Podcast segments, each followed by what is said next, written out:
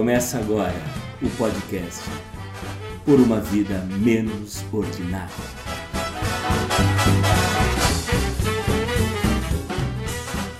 Caro ouvinte, se você não acredita que a saída esteja no assassinato de 30 mil brasileiros, ajustando aquilo que o regime militar não fez direito, se você não discursa pregando o estupro e lamentando a mulher ser feia que não dá nem para cometer o hediondo ato, se você não usa dinheiro público para comer gente, se você não prega que a saída é metralhar seus adversários, se você não nega a ciência e nem acredita que a Terra é plana, se você não crê que a solução da violência no Brasil esteja no armamento da população, se você não flerta com miliciano, se você não trata o povo quilombola como animal que se pesa por arroubas e nem ri por entender que aquele ser não serve nem mais para procriar, se você não consente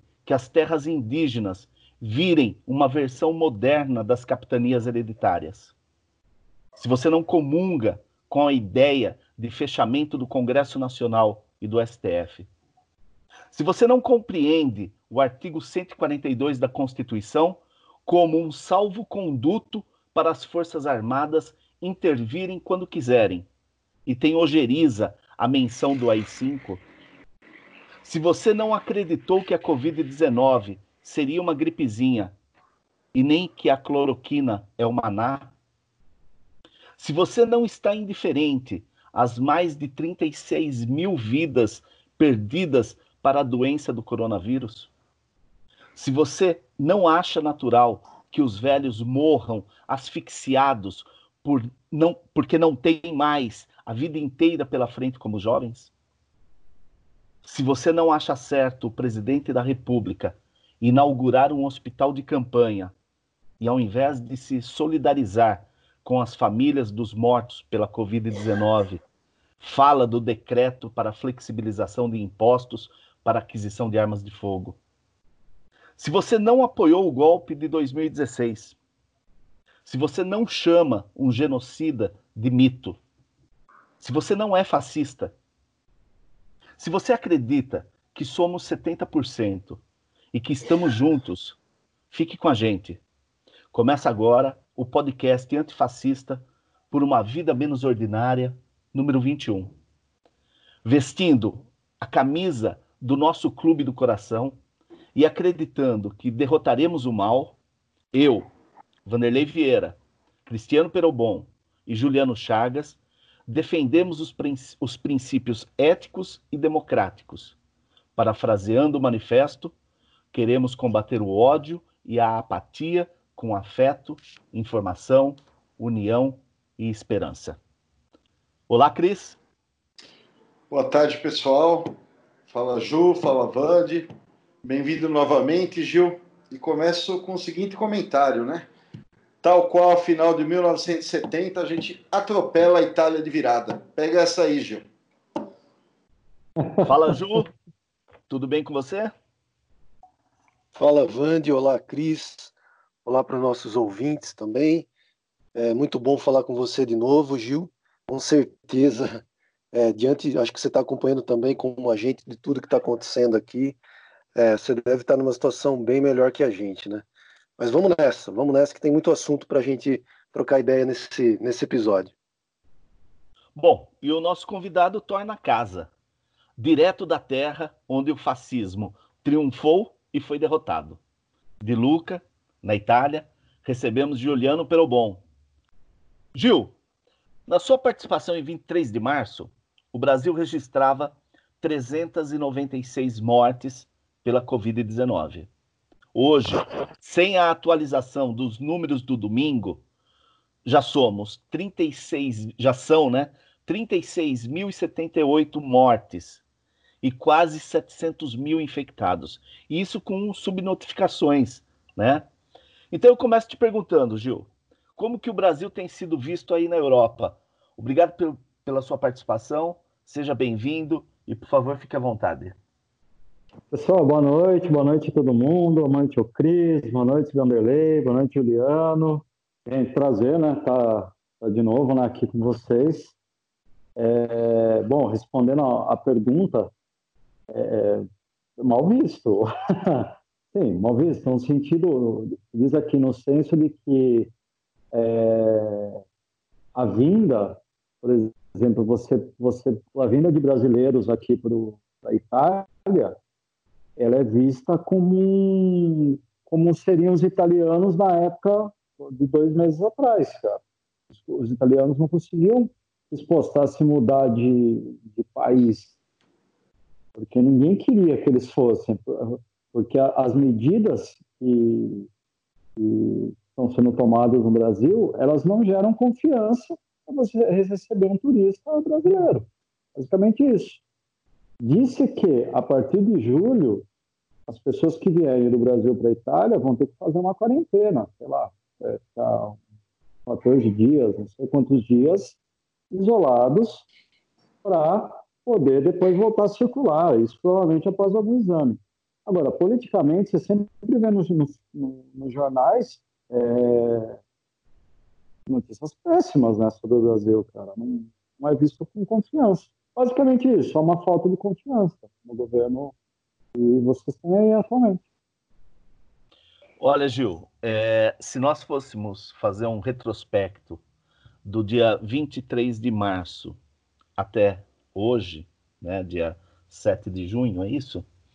É, com certeza nós precisaríamos é, de pelo menos umas três horas para relatar para você tudo o que aconteceu no Brasil, todas as lambanças, todos os arroubos autoritários, é, todos o, os escândalos performáticos é, ah, sim, não, de, de Jair aqui. Bolsonaro, né?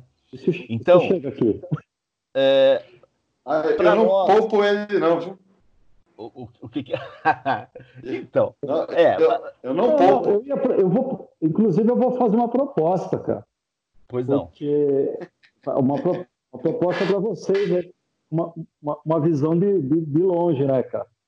Você sabe que é, é, tá virando marca isso daí. A, a, a, palavra Bolsonaro, ela virou uma marca, cara.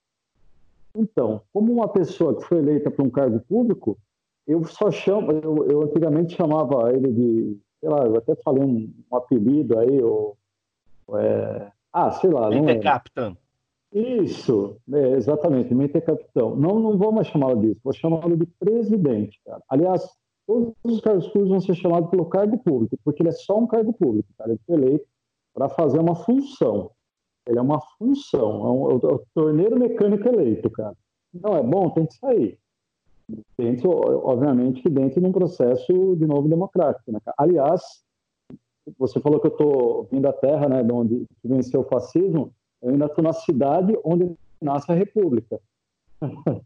então, assim, é, falando da marca, que eu não vou citar mais o nome, é, eu vou falar presidente, cara, porque e, o, esse nome ele vai tomando uma força, cara, pra, tanto para o. É, aliás, como uma força para idiotice, inclusive.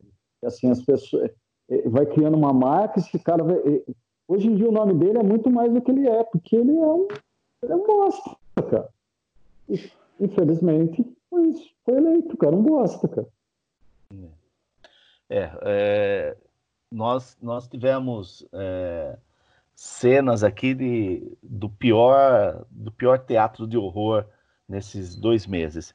Eu vou começar com o Cris, Cris, é, fique à vontade Oi. aí para suas, suas manifestações iniciais aí, é, que elas podem no sentido aí do coronavírus ou é, já a gente fazer uma transição entre como o governo está tratando essa questão uh, da Covid-19, né? E, e, em seguida eu acho que naturalmente nós vamos cair na, na questão política. Então fique à vontade. Bom, é, em termos do, do, do Covid, da crise de saúde, é, eu acho que a gente tem, tem um grande desafio, o Brasil, a gente, né? O Brasil tem um desafio, e aí, é, na particularidade, cada estado tem um grande desafio, quando você olha, principalmente a partir de agora, para a estrutura do Ministério da Saúde. já está claro que não haverá ministro da Saúde, pelo menos eu não vejo a curto prazo. Então, uma estrutura militarizada, né, como eu, eu não lembro quem, quem fez esse comentário hoje, não quero fazer injustiça é, de não, não, não citar a fonte, mas é, eu acho que foi muito, feliz quando falou que não é o Ministério da Saúde, é um, é um departamento de logística em saúde. Então você tem lá uma estrutura militar com um comando é, é, de um general que é especialista em logística, você tem agora um é, bilionário do ramo aí de, de, escolas de inglês também integrando a secretaria, é, e algo que a gente vai falar um pouco mais no decorrer do programa, que é a questão de, de criar uma nova narrativa em cima dos números, né, o famoso, olha, veja bem, né, não, não, não morreu tanta gente assim, que põe é, uma pressão muito grande nos estados, né, no sentido aí da conservação é, de uma quarentena mínima, né, para você não ter é, um aumento grande de número de casos, mas também é, é, um sinal que não haverá nenhum socorro do governo federal. Para o governo federal, o coronavírus é página virada. Ou, no máximo, é uma invenção marxista cultural para derrubar o governo Bolsonaro. Então, isso está muito claro. Né? É, é e aí a gente está falando novamente de política, mas é, percebam aí a questão da ótica de saúde pública. O tamanho do desafio que vai ser para esses estados já sem forças para fazer sua população é, é, ter um mínimo né, de, de, de, respeito aí por, por questões, nem mais pela quarentena, mas por questões mínimas de higiene pessoal, né, de máscara, né, de uma série de coisas, de impor que alguns comércios continuem fechados. É, então, não sei, né, é, a, a cada programa que a gente grava, pessoal, é, eu vejo que o, desafio de saúde ele está cada vez maior. A gente está realmente buscando uma tragédia aí para contar nos livros de história. Não, não, não sei não como isso vai ficar. Bom, e com certeza nós não chegamos no nosso pico ainda, né? Tá não, claro isso. É, os números é, semana a semana só faz aumentar é, e está claro que é, a flexibilização, ou a abertura, ou o relaxamento da quarentena, do isolamento social, já é um fato, né? E o que nós comentamos duas semanas atrás, se eu não me engano, é se ao fazer esse relaxamento, se haveria autoridade para novamente recrudescer, para novamente endurecer as medidas. E o que nós vimos nesse final de semana, ao longo das semanas, da semana, mas principalmente nesse final de semana, é que é, estados e municípios perderam essa autoridade para endurecer novamente as medidas, por mais trágico que os números é, se apresentem daqui para frente, né? O Ju, por favor, entra, entra na conversa e, e dê a sua opinião. Então, eu queria aproveitar, antes de entrar particularmente nessa questão política, né? Eu queria aproveitar o Gil já fazer uma ponte com ele. É, Gil, é, para quem não está acompanhando a situação da Itália, né?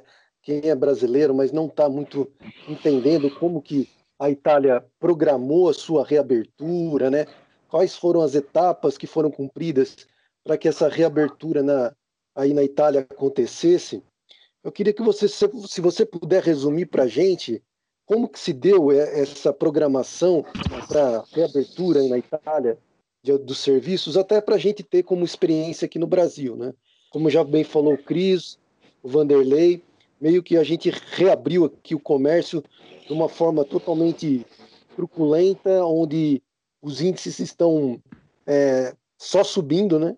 Então eu queria ouvir a sua experiência um pouquinho quais, as, quais ações que você acha que foram determinantes aí para que fosse reaberto o comércio de uma forma um pouco, pelo menos que a gente tenha acompanhado, muito mais organizada, muito mais é, planejada do que está acontecendo aqui no Brasil, né? Legal. Bom, Juliano, boa pergunta. muito bacana. É, é, eu vou dividir em duas partes essa pergunta. A primeira parte de saúde é, como que isso funciona em termos de saúde. Em termos de saúde, que é para não ter a disseminação do vírus, tinha a quarentena total, que foi a maior parte do tempo, não vou pesquisar quanto tempo, mas acho que foi mais de 60 dias. Aí você teve é, uma liberação, que foi acho que no começo de, no começo de maio, você teve uma liberação aonde você podia andar dentro do mesmo comune, comune, vamos dizer assim, prefeitura e região, assim. Vamos dizer, Jundiaí, seria Jundiaí, Campo Limpo, Vaz da Paulista, essa regiãozinha. Assim. Itupeva, por exemplo. Então você podia se postar, você podia mudar de lugar, andar, porém você tinha que andar com um documento chamado de autocertificação. Essa autocertificação tem que estar preenchida com seus dados e da onde que você vinha e aonde você ia e qual motivo. Você tinha três ou quatro motivos. Motivo de saúde, é, fazer compras, né, aquisição de bens, é, e compra que eu digo é só supermercado. Você podia sair para comprar comida, para comprar luva, comprar máscara, máscara, coisas, no hospital.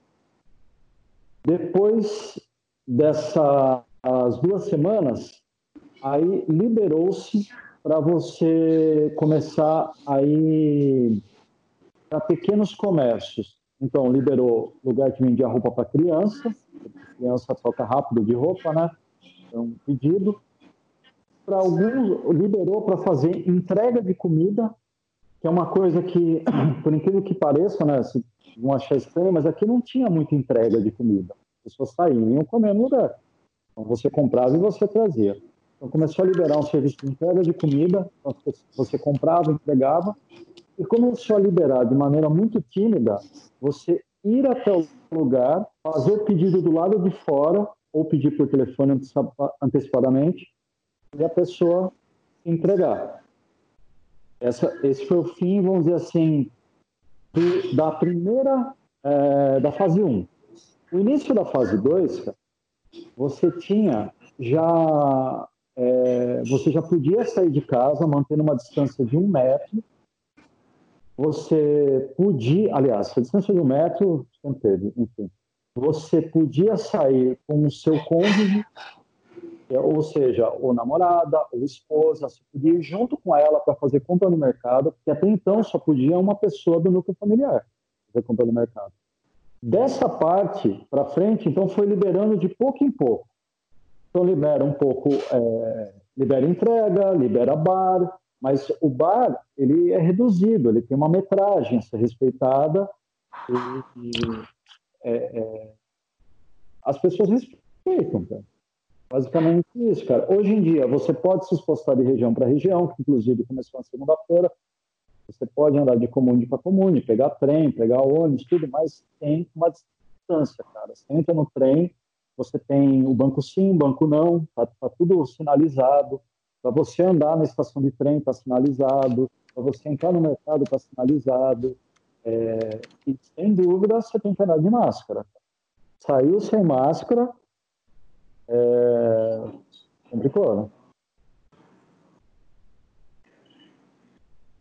Ok. Cris?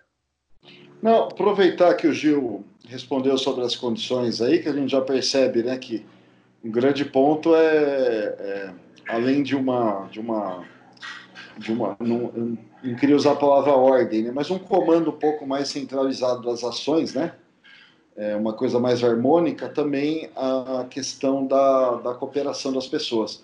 Mas também, Gil, se pudesse falar um pouquinho de como foi a ajuda governamental na Itália durante a, durante a pandemia, no período mais crítico agora, em relação a pessoas físicas e a pequenos e médios negócios, se você tem, tem alguma informação sobre isso. Legal, tenho, inclusive era a segunda parte da minha resposta para o Juliano, que eu não dei. eu falei sobre a, a parte de saúde, foi essa, assim, esse controle, e você usou bem a palavra, a palavra era, era organizado, né? Então vinha, é, era, vinha do, do governo, né? Dito pela figura do Premier e funcionava o país inteiro, cara. Agora, na parte é, financeira, você tem algumas ajudas. Então, por exemplo, você tinha um bônus despesa, que era um bônus de comune, era para você fazer compra no mercado, então qualquer pessoa podia solicitar esse bônus, dava, dependia de cada comune, mas em média era 150 euros. É, você tem bônus para as pessoas que estão, vou chamar de MEI, né? Aí, aqui tinha uma partida IVA, que era uma ajuda de 600 euros, uma parcela de 600 euros. Você tinha alguns outros bônus de, de, de valor, assim, então 400 euros daqui, 400 dali. É, vai ter um rédito de emergência para as pessoas que estão desempregadas, são duas parcelas de 400 euros. É, é assim, parece é, muito, talvez em relação ao que vocês têm aí, que parece que aí tem um, de 600 reais, né, que é difícil, né, tal. Aqui também não é muito fácil, cara. Aqui não é muito fácil, porque assim, a Itália, ela diferente do Brasil, de, de, de algumas coisas do Brasil, cara, ela não é informatizada é tudo papel. Então, assim, você precisa do negócio, você tem que no órgão, preenche 50 dias de papel, vai no outro, mais 50 dias de papel, para conseguir quiçá alguma coisa, cara. É, talvez uma combinação dos dois mundos seria, seria mais ideal. Porém, cara, essa ajuda que é dada aqui, e até inclusive ela é dada porque você tem um plano conjunto com a União Europeia, né? Esse dinheiro sai da União Europeia, não sai da Itália. A Itália também não é um puta de um país, é um país que já vem enfrentando 30 anos aí de, de problema econômico. Mas essa ajuda, ela não é grande coisa das pessoas. Tem muito comércio que fechou, aqui comércio antigo, é, não foi. A taxa de imposto aqui é quase 50%, cara, em cima de tudo. Então, uma pessoa que, uma partida, partida IVA, vai, um mês, vai pagar uma conta de água, conta de luz do seu comércio, cara, 50% daquele valor é da, ele paga de imposto, cara, a partir daí. Falou-se que nesse período isso não seria cobrado, ou seria cobrado de uma maneira mais simbólica, né? Mas não é o que está acontecendo. Está todo mundo recebendo os boletos Ninguém tem dinheiro para pagar. Ô Gil, é, é, é, claro que o Brasil é, é, um país mais pobre do que a Itália, nós sabemos disso. É, é um país com problemas sociais muito mais graves do que a Itália, né? E praticamente de toda essa Europa central aí, né?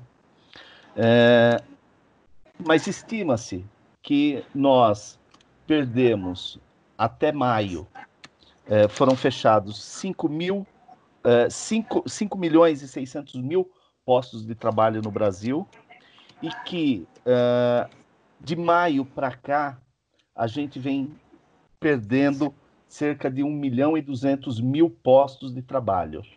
É, isso significa dizer o seguinte, é, que nós que já vínhamos com um problema muito sério é, com relação ao desemprego, com relação à informalidade, é, tende a ser agravado a um ponto que mais para frente, ainda neste programa, nós vamos falar ainda da, do risco da convulsão social que, que a gente tem aqui no Brasil, é, mas que esses números só agravam esses problemas sociais.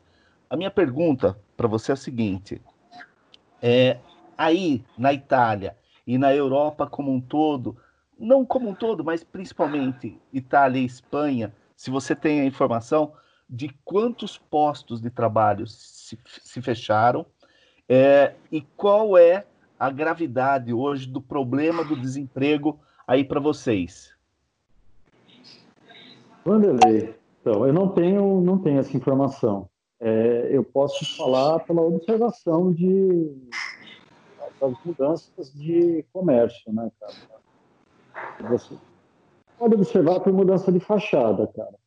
Como eu, como eu havia dito, alguns lugares que centenários fecharam, cara. As pessoas não. É, eu vi aqui, por exemplo, na de Luca, a pataria, é, loja, né, de calçados, cara, que tinha assim a, a estampa lá na, na frente, desde 1852, com um cartaz de passo ponto, cara. Então, são, posso ver por esse reflexo. Muita gente, muito brasileiro foi embora da Itália. Ou porque ficou sem emprego, ou porque a pessoa não acabou não recebendo, cara. Assim, conversei com alguns brasileiros que saíram aqui do país com medo, né? Acabaram não guardando dinheiro para tivesse algum aperto, ela teve que ir embora para voltar para morar com a família.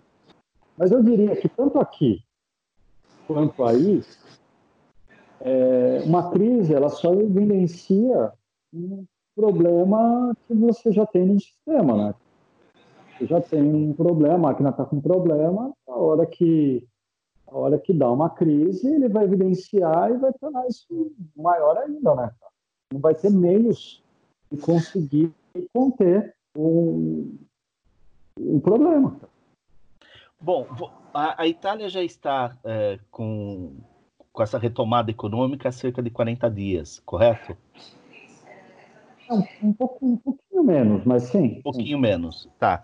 É, mas até o momento não houve qualquer é, manifestação ou qualquer situação que possa é, dar a entender que caminha para um, um problema social, que o desemprego venha a tornar-se um problema social aí na Itália? Não, a, a, princípio não, porque a avaliação disso, quer dizer, a princípio não é incorreto, mas é, a avaliação disso vai ser feita após nossa temporada estiva, nosso verão. Porque a Itália, por ser um país que vive muito do turismo, ela, ela avalia seu ciclo econômico após o verão. Então, você vai ter primavera, verão, aliás, pós-verão em alguns lugares até com outono, cara. Vai ter o ciclo produtivo nesses períodos, primavera, verão, outono, cara. A Itália meio que fecha no inverno. Muitos postos de trabalho desaparecem, são os postos do turismo. O determinante para isso vai ser se vai haver turismo. Se não tiver turismo, aí você tem uma crise feia. Sobre a manifestação, acho que a única manifestação grande que teve aqui foi uma manifestação da própria Liga Nórdica. E era do Premier, né? Do Putin, mas que, ah, enfim, né, cara, né, para quem conhece um pouco da Liga Nord, não precisa nem falar, né? A intenção não é, não é, não é o povo, né? A intenção é poder. Ok. Ô Gil, é, só, só uma, uma última questão aí sobre.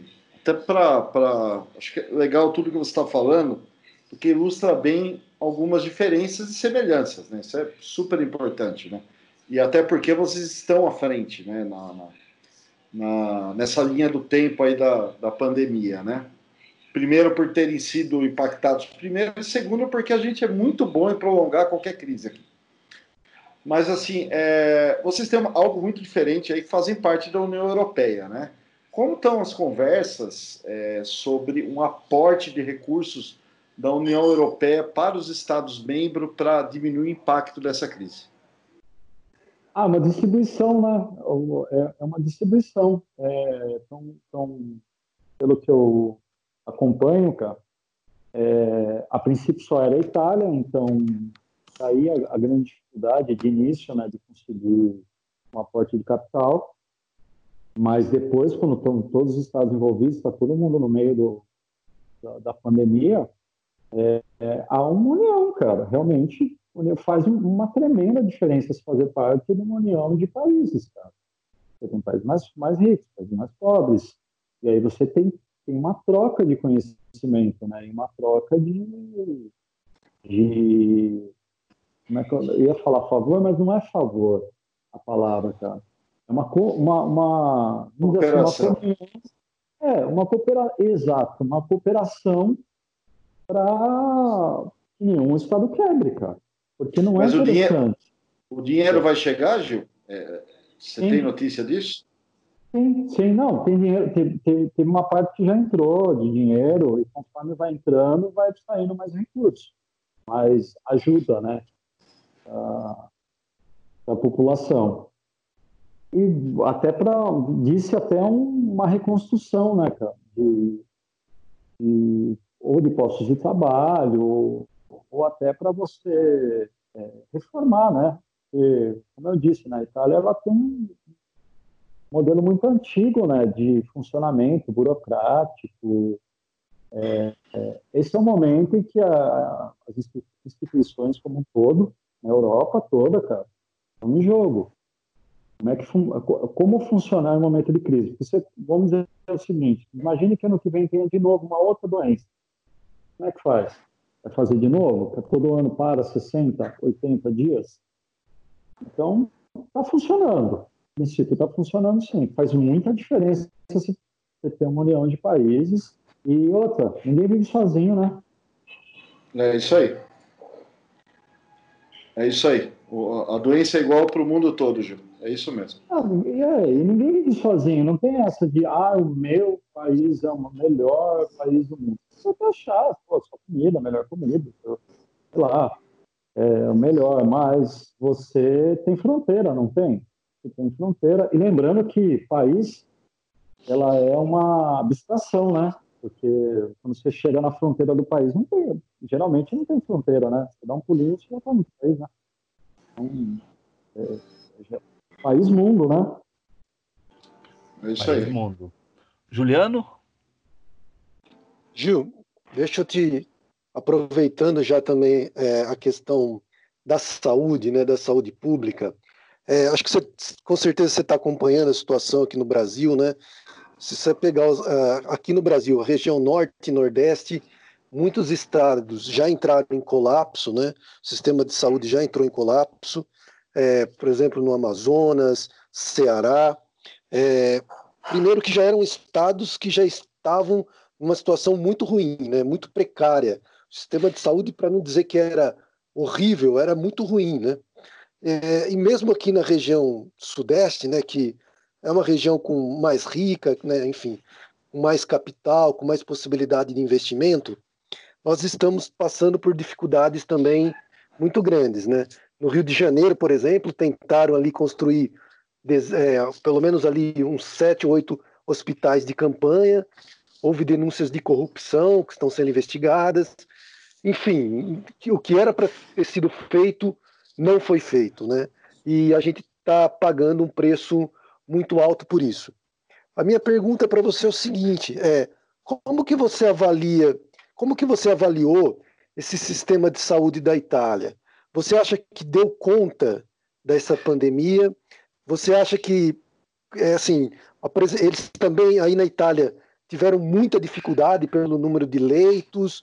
mas de alguma forma eles conseguiram reorganizar rapidamente o sistema de saúde para dar conta dessa pandemia. O que, que você passa de experiência para a gente aí dessa situação, Gil? Olha, Juliano, então, relativo ao sistema de saúde. Bom, primeiro que assim, você perguntou se eu é, acompanhava, né? Estava acompanhando a questão no Brasil.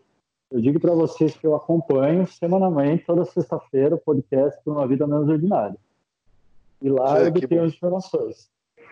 ô, ô, ô, Gil, há quem Oi. diga que é a melhor forma de se informar das coisas do Brasil de uma forma transparente, de, de, Isso está em todos os jornais, de forma definitiva. Todo. Isso está em todos os jornais do mundo todo, cara. Isso já, já é dito aqui na boca de todos os italianos, cara. Sabemos e... disso, obrigado.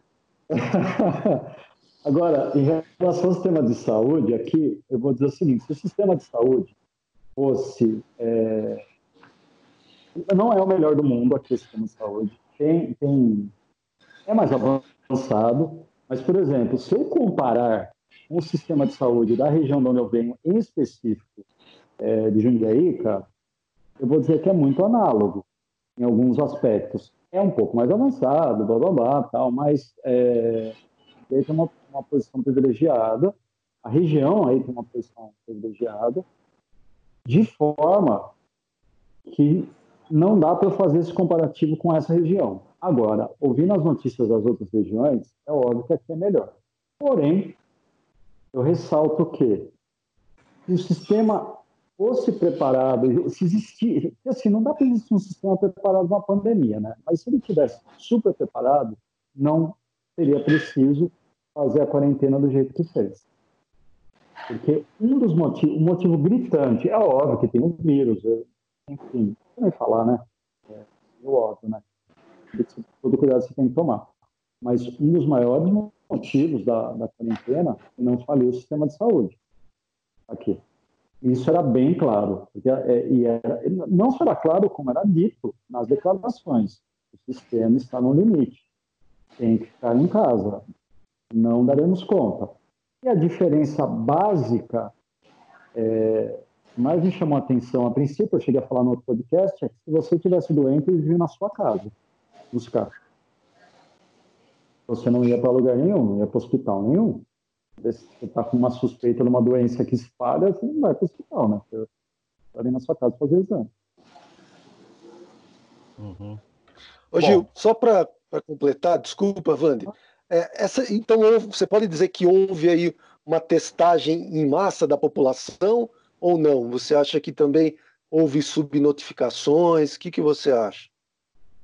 Ah, não. Eu, não, olha, eu não, não posso afirmar com não posso confiar 100%, mas eu acho que estava bem acurado assim, a, o levantamento. É tanto que é, a mídia aqui bate muito, cara. As pessoas. Teve um dia recente aqui que não teve, não teve caso. Não teve caso.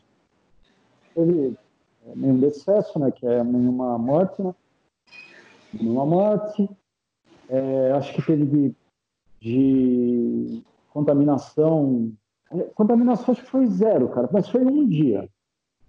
A mídia fez um carnaval, cara, investigaram tal, e no final a conclusão foi que não teve não.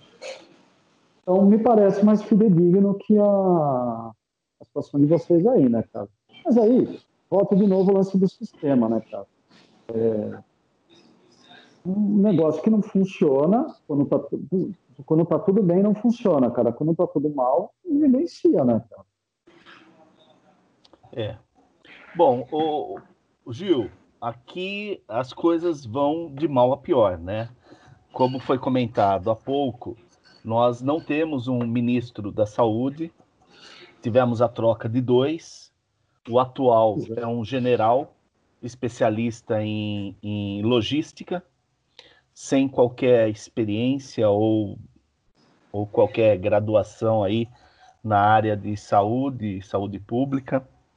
É, hoje, praticamente, todo o Ministério da Saúde é composto por militares, inclusive postos-chave é, para o entendimento é, da pandemia, para o entendimento da evolução da doença são militares e quase todos militares que ainda estão na ativa, o que é algo ainda mais gritante, né?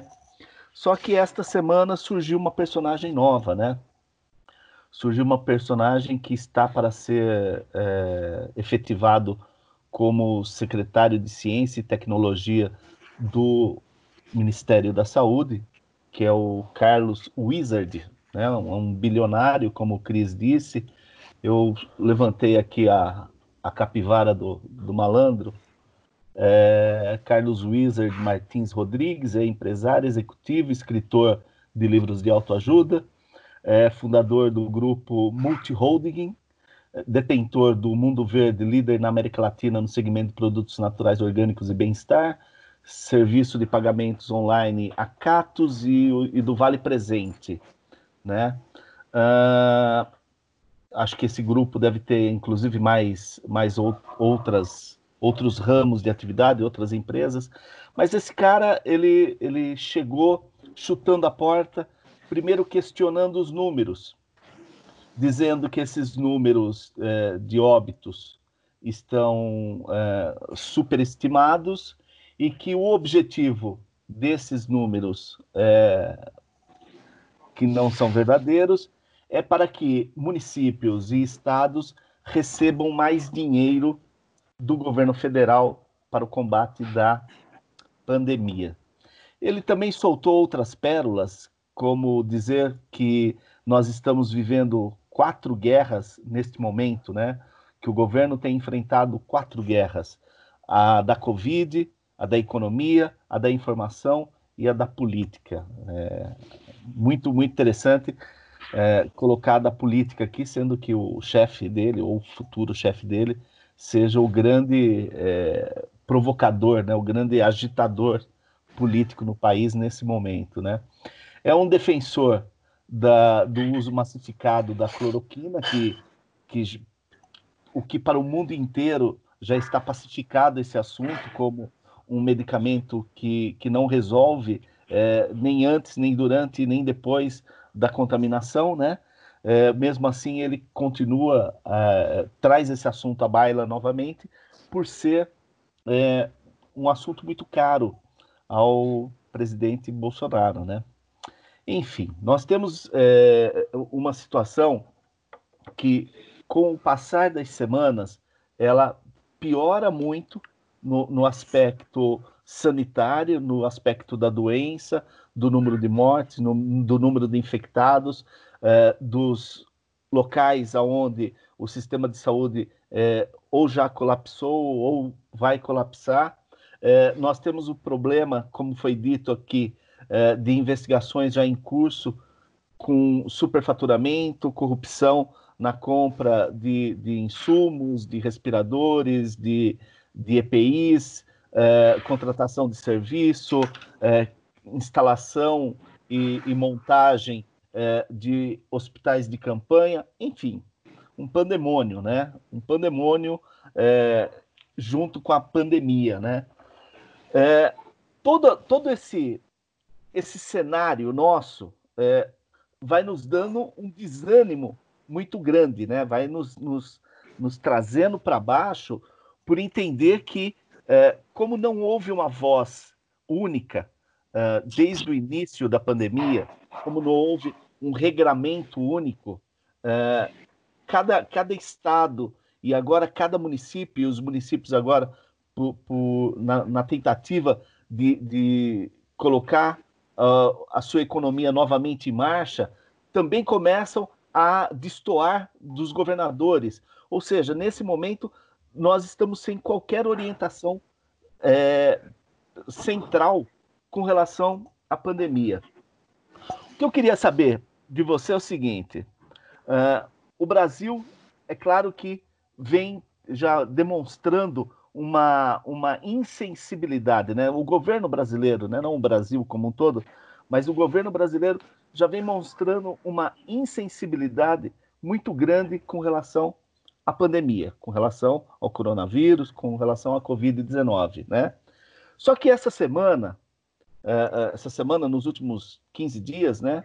Uh, o mundo também ele foi sacudido aí com a questão racista, né? Do o crime lá do George Floyd, Floyd na, nos Estados Unidos, né? Em Minnesota. só que aqui no Brasil, uns dias antes, nós tivemos também o assassinato de um jovem de 14 anos, né, o João Pedro, que ele teve a casa onde ele mais quatro estavam invadida pela polícia militar, pela polícia civil, desculpa, é, do Rio de Janeiro. É, hum. é, eles atacaram a casa com granadas e a casa foi metralhada com uh, uh, com fuzil, né? Com, com armas de, de, de, de assalto, né? Uh, fuzil 556, que inclusive foi a arma que matou o menino com um tiro pelas costas.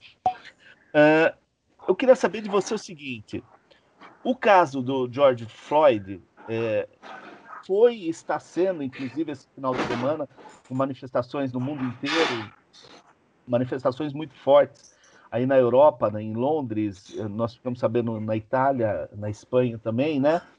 Uh, o caso do menino uh, João Pedro apareceu aí na Europa para vocês ou não? Sim, sim. Nossa, a pergunta foi longa. sim, vou responder, vou responder de trás para frente. É, do final para o começo. Sim, repercutiu, repercutiu muito. É, agora, em termos de manifestação, aqui na minha cidade não teve nada a princípio. É, sei que na Itália tiveram manifestações no sentido de, de evidenciar um problema que é um problema mundial, cara, mas é, a convivência aqui ela, ela, é mais pacífica, né? É, é, existe, é óbvio que existe um, um, racismo, mas eu acho que aqui tem um, uma questão de educação, isso é diferente, são diferentes. É, eu como é, eu vindo do Brasil, né, cara? Aqui eu não senti, por exemplo, não senti preconceito nesse sentido. Agora, voltando para. Aliás, terminando essa resposta, sim, repercutiu e sim, teve manifestações aqui. Sem dúvida, e é um assunto que tem que ser revisto e revisto sempre, né, cara? Isso, e, e, isso é, um, é um negócio que acho que não se cura, né? Uma vez. Uma coisa que você tem que estar sempre atento para não, de repente, não virar idiota, né? Da noite dia. Agora, em relação a todos os problemas que você citou, vida, a relação do menino no Brasil é, e todo o resto, cara. De novo, é um, eu não vejo novidade em termos de Brasil. Não estou vendo nenhuma novidade. Eu estou vendo um negócio que evidencia porque a gente está numa crise, cara. Mas esse é o dia a dia. Corrupção é o dia a dia do, do, do sistema brasileiro. Sabe? Você eleger um herói é o dia a dia, cara. A gente só elege herói aí. É só herói, só tem uma figura heróica para o salvador da pátria, cara. A vida inteira vai ser só um tema, cara, o salvador da pátria. Mas eu vejo, cara, que essa ressaca do, da eleição do governo atual, cara, é assim, eu tô vendo as pessoas vivendo uma ressaca, cara, sabe? Tipo, oba-oba, bebi, puta, legal, fiz a minha com a mão, tô feliz, deu, deu merda. Deu merda. Essa ressaca talvez ela seja positiva, cara, no sentido de começar a ter uma maturidade, né, para votar, começar a, a, não se influenciar com alguém que vai resolver sua vida, cara, que vai resolver tudo, mas e sim, talvez você começar a votar melhor é, vereador, votar melhor o, sei lá, o cara do bairro, mas você escolher melhor, cara, e, e pessoas que têm maturidade, cara, porque é, embora o Brasil seja um país muito novo em relação, obviamente, à Europa, cara, porque tem. É, eu estou numa cidade que é, é de 200 antes de Cristo, né? Então não precisa nem falar, né, cara? Tem um móvel aqui que é mais velho que o Brasil. Mas eu acho que a gente está começando a chegar numa época de ter uma maturidade política, cara, e em termos de escolha, cara. Tá. O, o Cris, é, vamos entrar nessa questão de vidas negras importam? Ah, com certeza, né? Acho que a gente tá, se eu não me engano, são 12 dias, né, que você vê manifestações ininterruptas. É, o ato em si, já não tem mais o que falar, deplorável. Aquela cena, cara, aquela cena entrou para a história mundial. E ela não é inédita, né, Vante? Não, não é a primeira vez que acontece. A gente já teve cenas semelhantes aqui. A questão do, do menino João Pedro. É...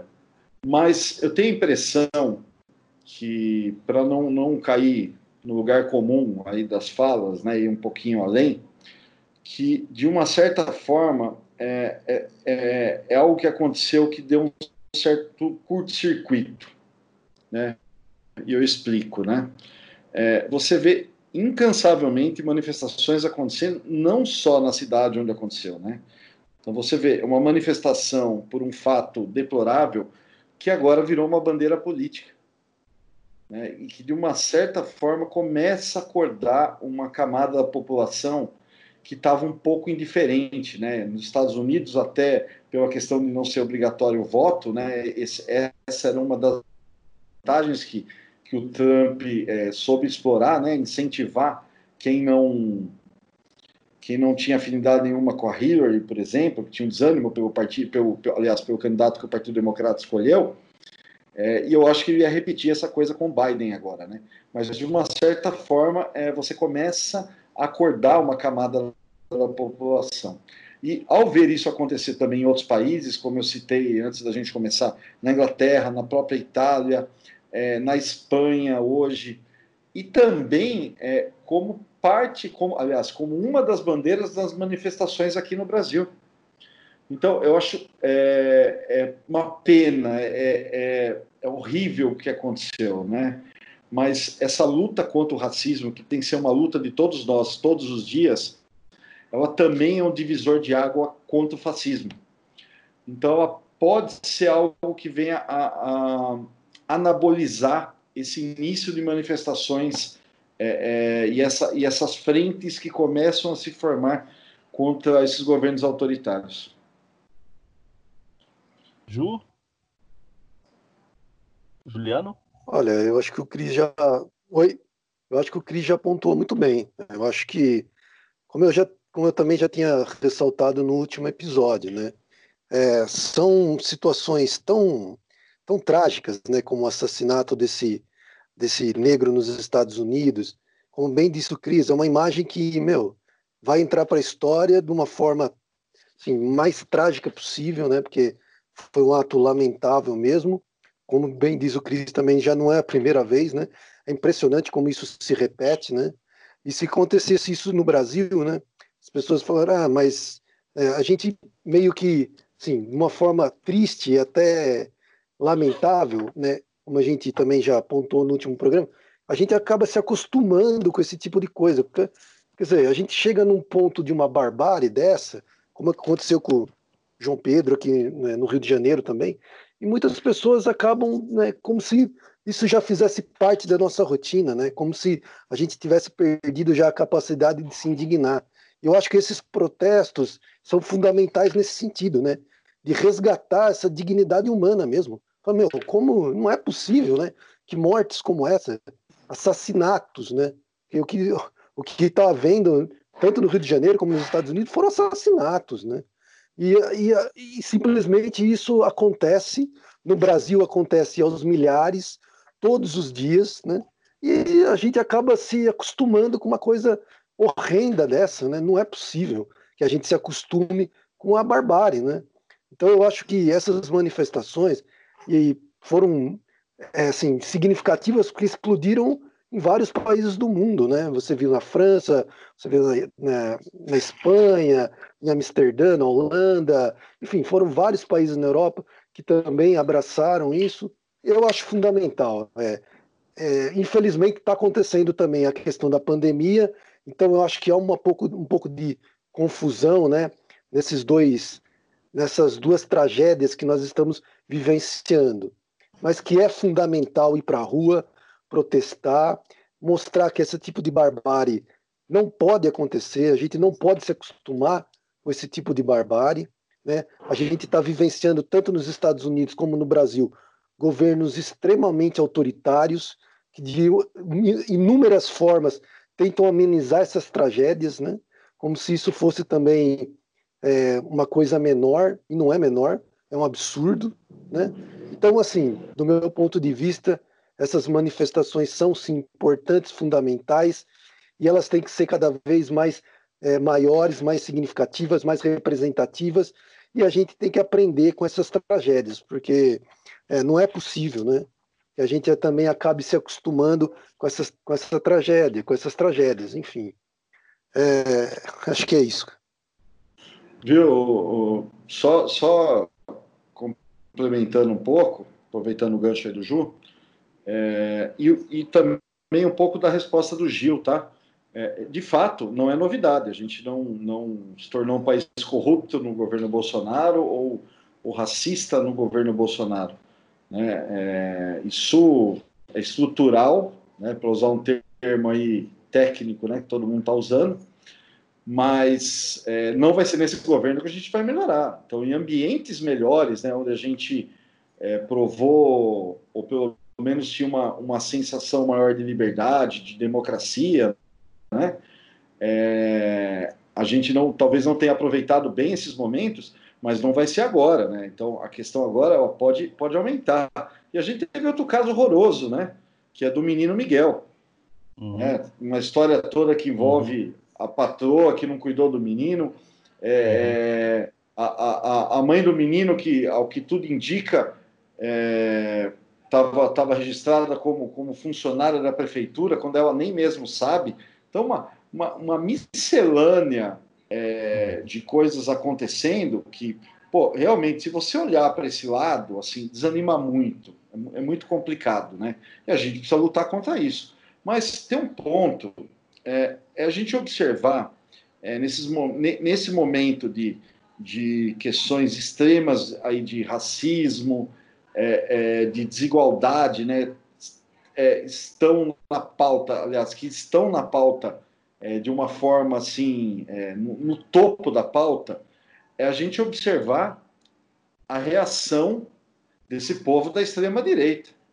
Uhum. Né? Então, assim, pegou, pegou. Né? Então, é, é, eles não, não, querem ser chamados de racistas, eles não querem, mas são, sabe? Uhum.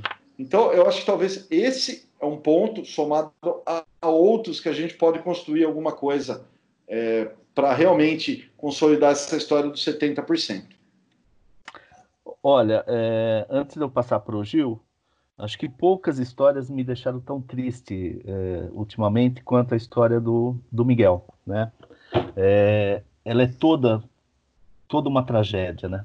Toda ela. Toda. Assim. E se, se, a gente pegar a, a, o fato da mãe é, ter saído para passear com os cachorros da patroa e o menino se acidentou porque estava procurando a mãe, quer dizer, isso vai, vai nos revestindo de uma dor é, gigantesca. Eu tenho muita dificuldade para falar é, sobre, sobre criança, né? assim, sobre atrocidades que acontecem com as crianças. Mas quando o Cris fala do, do nosso racismo estrutural, o Atlas da Violência aponta que uma pessoa negra é morta a cada 16 horas pelas forças policiais aqui do estado de São Paulo, né? Então, é claro que nós temos casos extremados, como o João Pedro, né? Que, que acabam é, desnaturalizando a coisa, por algum momento, pelo menos, mas nós temos, uh, a nossa tragédia é muito maior, né? E como a nossa tragédia é muito maior, eu quero passar para o Gil é, um outro aspecto que foi apresentado aqui para nós, é, quase irônico, né? Que a Globo News, é, no momento da, da, das manifestações ali pelo, pelo George Floyd e também buscando as nossas questões nacionais para discutir o racismo, ela foi, foi pega vamos dizer assim, é, fazendo um debate sobre o racismo com uma bancada de, de cinco pessoas, sendo que todos eram brancos, sem nenhum negro, ou como, como uma linguagem do momento, sem ninguém com lugar de fala ali, né?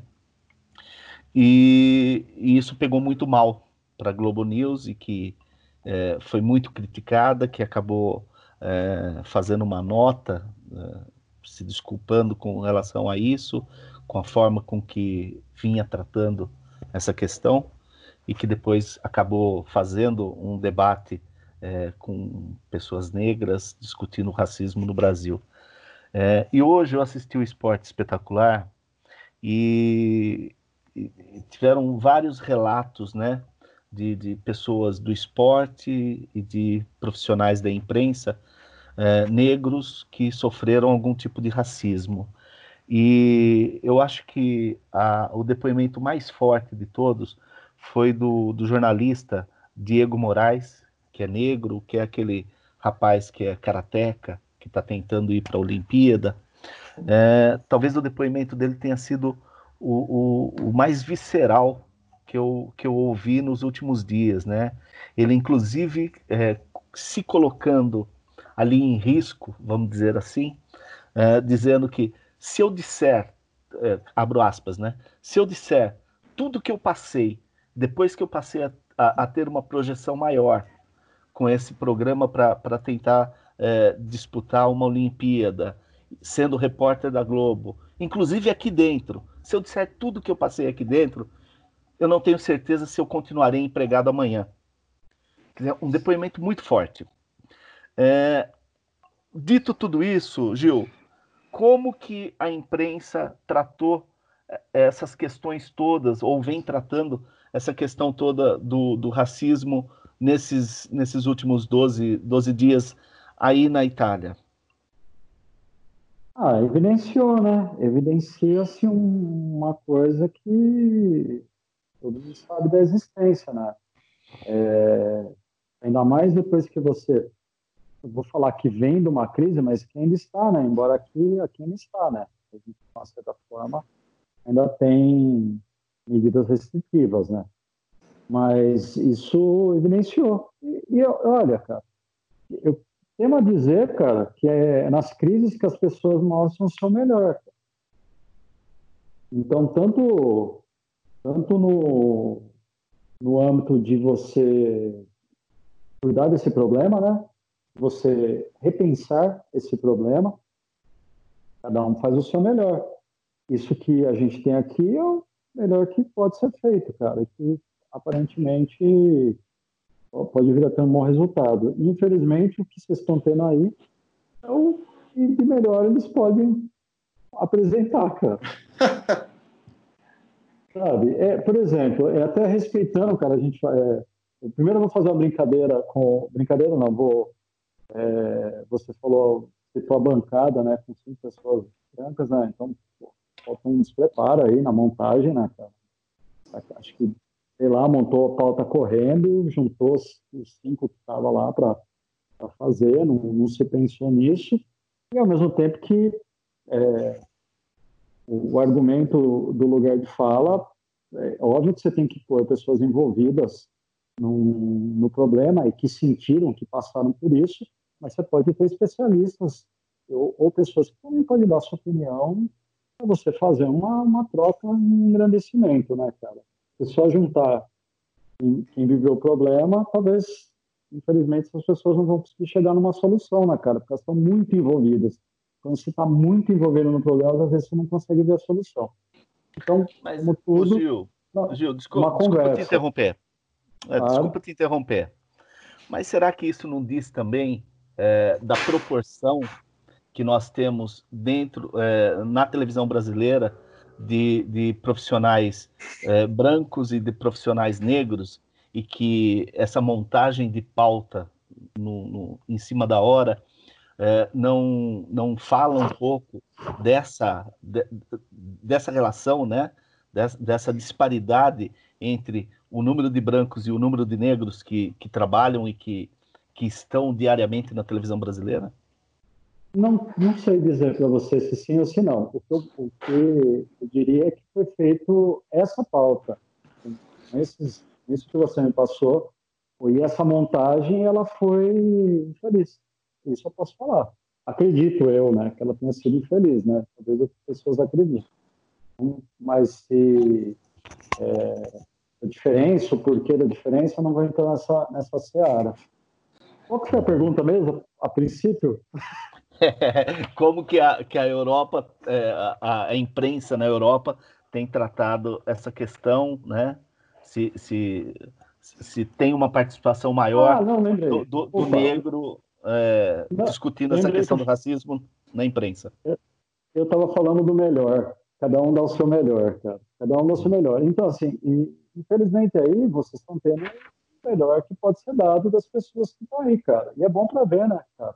E quando você, você elege as coisas na raiva, querendo. Ou tudo que é feito com excesso dá errado, né, cara? Excesso de amor, excesso de raiva, tudo que é feito no excesso sempre dá errado. Muito feliz, faz alguma coisa, sempre dá errado. Cara. E discurso de ódio é excesso, sabe? É, gente que fala muito de paz, excesso, talvez precise um pouco de energia. Eu vejo aí, cara, que infelizmente, cara, é como uma pessoa que não tem mais capacidade do que aquilo que ela, aquilo é o melhor que ela pode fazer, cara é um exercício. vocês têm, vocês que estão no Brasil, cara, e eu que sou brasileiro, né? É, a gente tem que fazer um exercício de compaixão. Pensar que aquilo é o máximo que pode ser feito, cara. O, o, o Gil, é, é, é, sempre, é sempre um, um assunto é, bastante. É, é, é, um tema, um terreno muito árido, né? Quando, quando a gente discute isso, e principalmente quando discute em meio a uma crise, né? É, como essa que nós estamos vendo. É, o, o, o Cris, uh, Juliano e Gil, uh, uma pergunta considerando o domingo que nós tivemos aqui no Brasil, o Bolsonaro perdeu as ruas? Começa com, com o Cris ou com o Juliano? Posso? Vai lá. Pode. Perdeu. Perdeu. É, eu acho que a, a eu estava olhando a manifestação hoje. É, ela não foi, obviamente, não foi grande, não foi expressiva. As do Bolsonaro não têm sido expressivas né?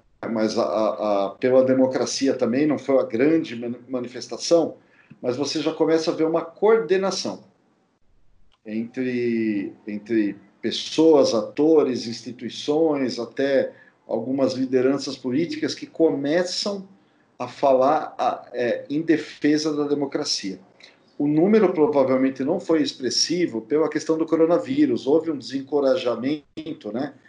Pelas lideranças aí, a gente viu é, lideranças de partido aí, PDT, PSB, Rede, eu acho que por último PPS, enfim, mais alguém que pediu para que as pessoas não fossem às ruas. Então, nesse primeiro momento, você teve torcidas organizadas, é, eu acho que à frente do. É, como chama? Do, do Boulos, por favor? MTS, é, o movimento é, MT... dos trabalhadores sem teto. É, mas, mas tem, tem, uma, tem uma aglutinação de movimentos, o Povo Sem Medo, né? Uhum.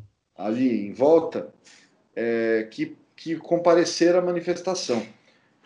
E, ao que tudo indica até agora, né, porque pelo que eu estava acompanhando aqui, eles estão dispersando ainda, não houveram assim, incidentes que justifiquem o capitão de montar no seu cavalo com sua espada e, e, e refundar a República, né? né? Com velho da Van e velho da Wizard agora. É, mas eu acho que além da questão, assim, quando a gente fala exatamente, por exemplo, das ruas, né? Voltando ao ponto, é também a gente começar a observar a, a movimentação em redes sociais. Você teve nessas últimas duas semanas manifestações é, num número muito grande, muito superior às é, a favor do Bolsonaro, pelas questões da democracia. Você teve é, manifestações muito fortes pelas questões raciais, né, as questões é, principalmente ligadas aí à, à, à morte dos Estados Unidos e a do menino João Pedro, embora sempre tem gente chata, né, que tá doido para lançar o manual de militância, porque Ai, não põe tela preta no Instagram. Não, cara, foi uma merda. Né? Tá todo mundo se manifestando de alguma, de alguma forma e a gente tá precisando somar forças, né? Então, assim, é, somando principalmente esses dois fatores, né? Essa disposição de, das pessoas, é, de, de acontecerem, aliás, de acontecerem movimentos de rua, é, é, redes sociais, e também uma articulação, a exemplo do que a gente viu agora na Globo News com Ciro, Marina e FHC. Imagina, Ciro e FHC na mesma bancada, né? Participando, eu acho que é, é, eu, eu, posso, posso errar e a gente está aqui para isso, mas eu acho que Bolsonaro perdeu. Se não perdeu, falta muito pouquinho para perder as duas. Juliano?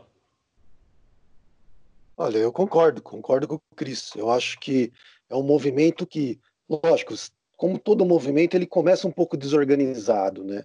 Depois ele vai se organizando. Eu acredito que esse movimento começa a se organizar, como já destacou o Cris também. É, eu acho que cada vez mais está tendo adesões, né? É, eu acho que é fundamental que seja um movimento pacífico, né? Que não haja é, pretexto né, para que o governo federal, Bolsonaro e sua, sua corja de ministros é, justifique qualquer violência policial, ou mesmo os governadores, né, que coloque ali tropa de choque, enfim, que não cause uma, que não cause uma desordem social para que justifique a violência. Eu acho que devem ser movimentos pacíficos, sim, mas para mim está claro que está havendo adesão, né? As pessoas estão se engajando nesses movimentos. Concordo com o Cris também em relação às redes sociais.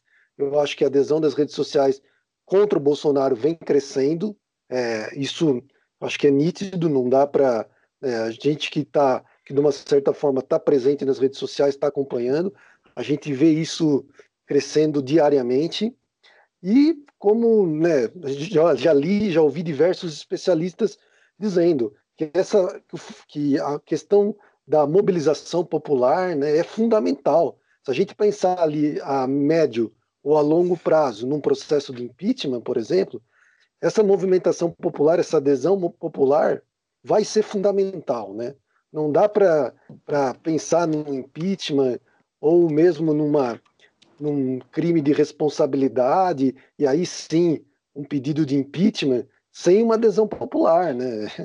Então eu acho que nesse nesse aspecto também é fundamental que as pessoas comecem é, se posicionar mesmo contra esse governo que, que a gente já cansou de falar que é um governo fascista, que é um governo, enfim, que poderia ficar falando aqui meia hora tudo que a gente acha desse governo.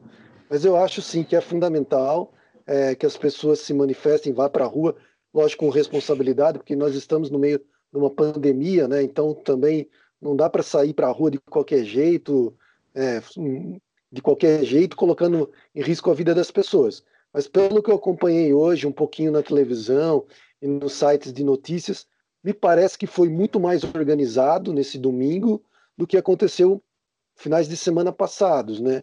Para mim foi, pelo menos que que eu vi, o que eu li, me parece sim que está muito mais organizado e que continue assim. Eu acho que é um fator fundamental mesmo para que a gente consiga de repente, um processo de impeachment e que haja uma adesão popular? Não, é, viu, o, que eu, o que eu acho interessante, né, é, até um ponto antes de voltar para a questão dos movimentos, também você observar a reação da Câmara, do Tribunal de Contas da União é, e dos governadores com a questão da maquiagem nos números da pandemia. Houve uma reação dura, que não foi de é, é, notas de repúdio. Então, é o Congresso ameaçando fazer apuração paralela, é o Tribunal de Contas é, é ameaçando determinar que os números sejam divulgados. Né? Então, é reação da sociedade. Essas. O Cris. É, é, oi. E do Conselho Nacional dos Secretários de Saúde também. Exatamente, mas o ponto que é chegar para só não parecer que eu tô, tô, tô andando em círculos nas pautas, né? é que, assim, é, principalmente a reação da Câmara é porque ela tem noção de números, tanto das ruas, quanto, é, ou seja, de pesquisas, né, feita numa metodologia mais tradicional, quanto de monitoramento de redes sociais. É, eu, eu, eu até remeto ao comentário muito acertado do Juliano há duas semanas, se eu não me engano, sobre a, a, a mansada que o Maia tinha dado. E duas semanas depois, nada mudou para que ele, para que ele, que ele é, é, enfim, voltasse a ser combativo como, como, como vinha convenientemente sendo, né? Então algo está acontecendo, né?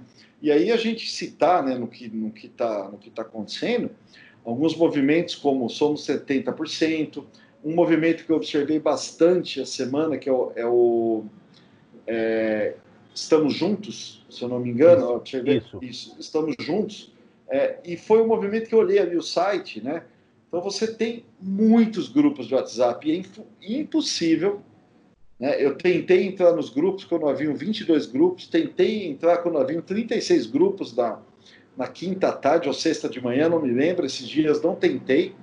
É, é, então você vê é, iniciativas que estão é, sendo bem organizadas, usando de uma forma mais inteligente é, as ferramentas digitais, por exemplo, né? E lembrar também que a gente está no momento de início da Sleeping Giants Brasil, né? Então além, além de, de, de mobilização é, cidadã, né, mobilização democrática, até militante aí, né, pela questão da democracia, também um cerco é, aos, a forma de financiamento das fake news, que é muito importante. Muito importante avançar dessas duas, é, dessas duas formas. E aí um entendimento né, no, no, nas lideranças, aí lideranças partidárias, gente que vai concorrer ao cargo de presidente é, é, ou não, é, influenciadores aí dessa nova comunicação, parece que uma boa parte está conseguindo falar, falar uma mesma língua, somar esforços. É, não sei, mas é, eu, eu, posso também, eu tô, eu tô assim como boa parte dos brasileiros, né, que que está preocupado com a democracia, extremamente carente de que algo aconteça, né, que traga num primeiro momento a esperança e depois questões mais efetivas. Eu posso estar tá me iludindo, acho que não, mas me parece que algo algo está surgindo e vem com força. Gil, depois dessa saraivada de, de, de informações, fique à vontade.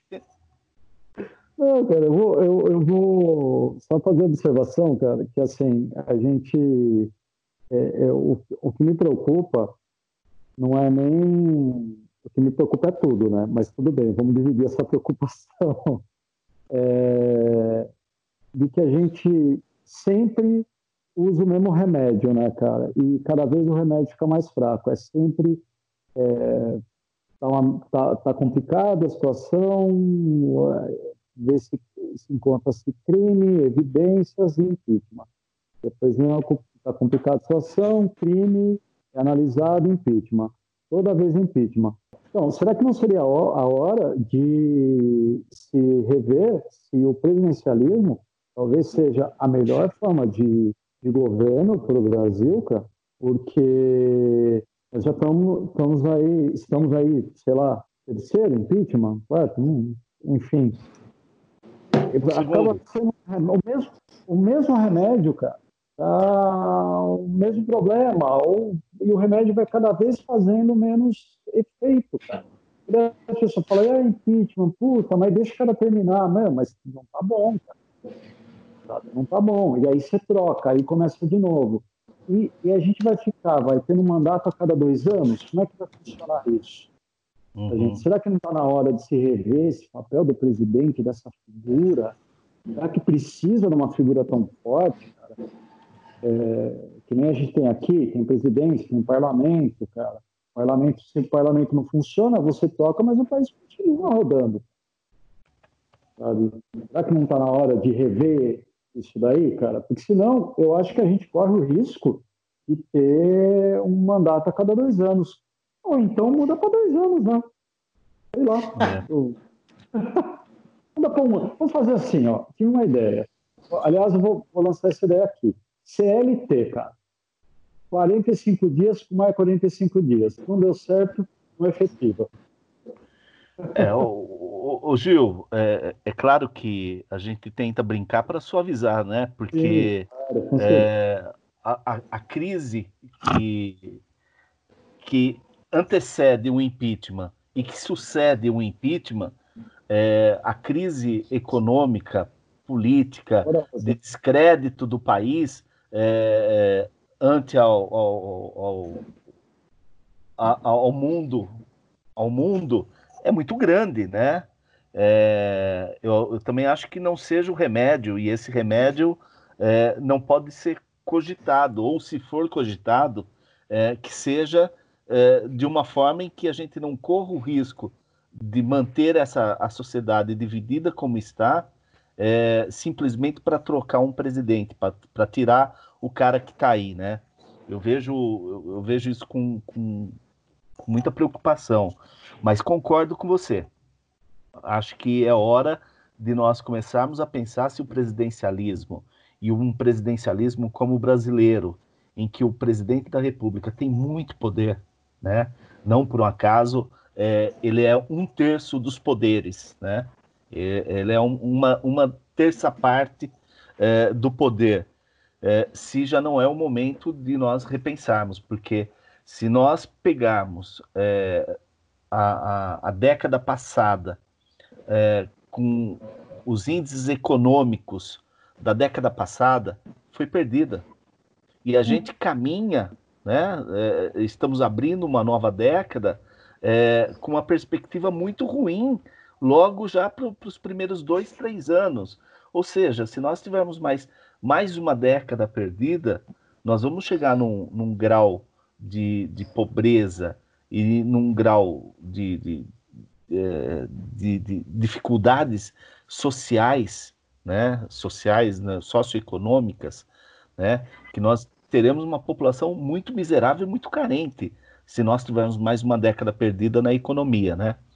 Agora, com relação aos manifestos, é, uma das primeiras assinaturas do manifesto é do cara que disputou o segundo turno com o Bolsonaro, que é o Fernando Haddad, que foi candidato do PT, né?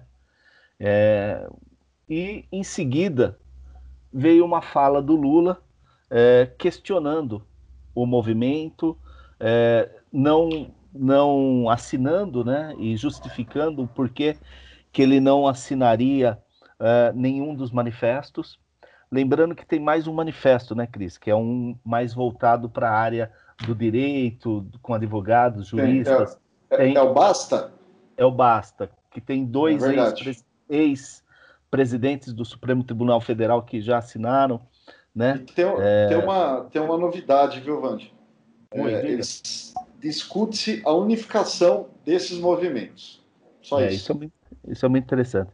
Bom, mas aí o Lula ele justifica que é, não assinaria porque ele acredita que, primeiro, é, muita gente que está ali naquela, é, que são signatários desse manifesto, são pessoas que provocaram toda esta crise, né, que abriram o caminho para a eleição do Bolsonaro, né? Pessoas que alimentaram muito a crise de 2016 e que, e que forçaram a, a, o impeachment da Dilma, inclusive com muita gente do Centrão e mais, com muita gente da, da, das elites, né? Como, como ele diz, né?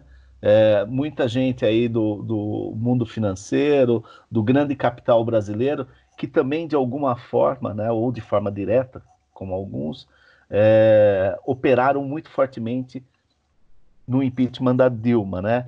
E um outro aspecto que ele justifica para não assinatura é que não, não traz no corpo do manifesto, né, uh, nada sobre a, a perda de direitos dos trabalhadores, né? O quanto os trabalhadores perderam nesse processo de 2016 até agora. Então, ele acredita, é, segundo palavras dele, que é, é mais uma vez um movimento é, é, da, do, do, grande capital brasileiro, das elites brasileiras, para é, reformar a democracia sem mexer nas questões da democracia propriamente dito, sem mexer com aqueles do andar de baixo, né? sem qualquer preocupação com os que estão no andar de baixo. E por isso o posicionamento dele de não participar uh, dos manifestos. Uh, eu gostaria de ouvir um pouco vocês sobre isso. Não sei se vocês querem falar, se têm opinião a respeito, mas uh, uma síntese do, do, do, posicionamento do Lula é esse. Começa com o Juliano. Ah, eu, eu queria só completar um pouquinho o que o Gil também tinha destacado em relação a essa questão política, né, de representação, de presidencialismo, parlamentarismo. Primeiro, eu acho que a gente tem que lembrar também que já houve um plebiscito no Brasil em 93, né? E que o presidencialismo foi eleito ali é, no plebiscito, a população escolheu o presidencialismo. Na minha opinião pessoal, é, eu acho que o problema não é nem tanto questão se é presidencialismo, se é parlamentarismo. Eu acho que o nosso problema, como também o Gil destacou, é a questão da gente, é, da gente vivenciar uma crise é, de representação, né, como a gente já também abordou em outros episódios. E achar que toda eleição vai, vai aparecer um salvador da pátria, né, como o Bolsonaro, por exemplo, que vai mudar tudo, né, que vai é, vai refundar o Brasil, né? vai criar uma nova diretriz para o Brasil, como quer dizer, são, são absurdos, né? A gente vive eleição após eleição, a gente continua esperando um salvador da pátria. Eu acho que a partir do momento que a população entender que isso não deu certo e não vai dar certo, é, e a gente se pautar realmente em programas de governo, em políticas públicas, que os candidatos apresentem políticas públicas relevantes. Na última eleição para presidente, por exemplo, a gente não simplesmente o candidato que venceu as eleições não participou de nenhum debate, né? Então, como é que você vota num candidato que se nega a debater, que se nega a apresentar uma proposta de governo? É, então, eu acho que teria que começar por aí. Né? É, Para mim é absurdo você votar num candidato que simplesmente se nega a participar de um debate, de apresentar uma proposta de governo, de, de apresentar um projeto para o país. E, infelizmente, foi o cara que ganhou as eleições. Então, eu acho que, independente se é presidencialismo, se é parlamentarismo, eu acho que o povo brasileiro deixa muito a desejar quando, quando vai para a urna, quando quer, ser, quer, quer participar de uma eleição e quer ter seu voto representado. É, eu acho que a gente é uma democracia recente, né? se a gente pensar de, 80, né, de 88 para cá, mas, meu, não dá né, para a gente ficar nessa situação. Concordo com o Gil, é, a cada dois anos a gente ter um impeachment também, que é uma coisa inviável, que não é um processo simples, um processo fácil, né? É um processo traumático tanto para a economia, mesmo para o sistema político, né? Não é uma não é simplesmente tirar um e põe outro e resolver o problema, né? É muito mais complexo do que isso. Só que se a gente também não fizer o dever de casa, né? A população brasileira entender que não é elegendo salvador da pátria que a gente vai conseguir direcionar o país para né, o mínimo de discernimento, para um mínimo de, de objetividade, né, de políticas públicas, é, a gente vai continuar elegendo Bolsonaros, a gente vai continuar elegendo Collor, né? A gente vai continuar elegendo essas pessoas, cara. E, e aí eu nem entro na questão da corrupção, não. Eu estou falando na questão mesmo de você eleger um cara que simplesmente você nem conhece, né? a grande maioria da população brasileira, eu tenho certeza que nem conhecia o Bolsonaro. Né? É, quanto tempo o cara era parlamentar, quantos projetos o cara aprovou na Câmara, se o cara tinha envolvimento com milícia, se não tinha envolvimento com milícia. Quer dizer, tudo isso meu, é uma narrativa que simplesmente foi desprezada.